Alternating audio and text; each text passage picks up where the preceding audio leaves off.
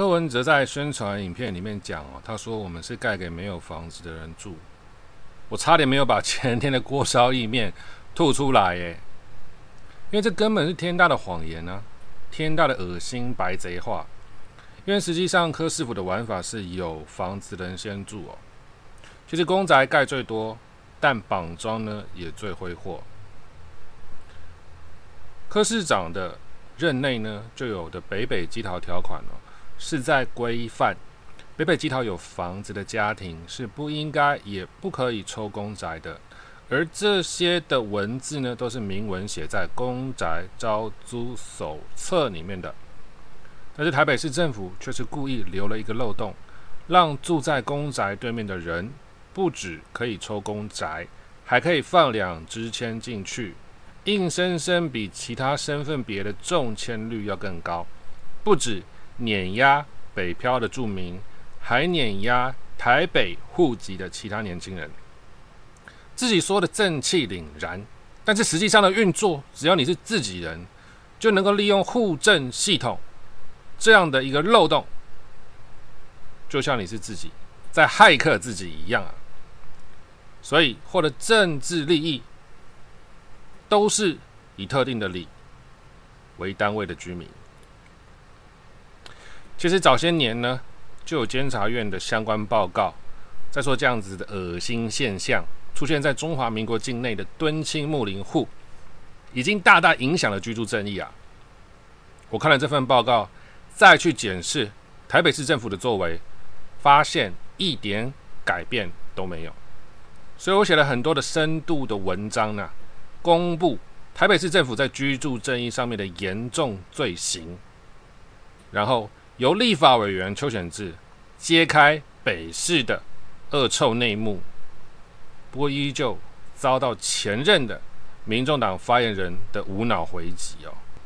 最标准的玩法是这样哦，这些住在对面的人住进了公宅之后，他们把原本的旧房子、老房子出租给上班族跟学生哦，而且现在现今的租屋黑市呢，这些人还不用缴税呢，这完完全全不是公平正义，妥妥的在不平等的伤口上面撒盐。之所以这样，是因为这些外地来的朋友虽然有北市的工作证明可以申请。公宅抽签，但是实际上没有北市的投票权呐。之前在地方政府来讲，北漂的居民哦，确实对柯文哲的替代品黄珊珊以及党籍司议员来讲是没有用的东西。所以庄脚的地方利益呢，这些会投票的人呢，当然才是优先呐。但是现在柯文哲是要选一个国家的总统，身为总统候选人的高度，如果不能体现居住正义。那未来居住正义还在绑桩利益的话，你各位年轻人呢都是小王八蛋。市府的招租手册写明北北吉桃的家庭呢是有房地产，将是不可以抽公宅签的。但为什么公？但为什么敦亲睦邻户这些人是可以？因为他们经由特殊管道而知道公宅招租手册没有写的秘密啊。因为文字呢是写家庭不可以，所以这些人呢就去户政事务所，利用分户，只要花六十元就可以规避家庭的认定。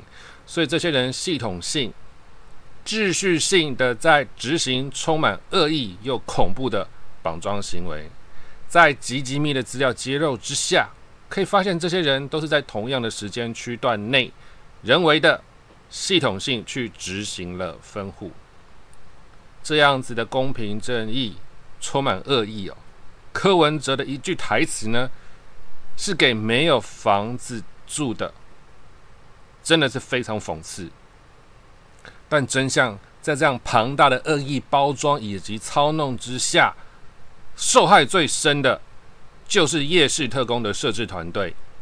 他们以为是在完成一个梦，却不知道成为柯集团的加害者，以及居住不正义、特权利益的帮凶。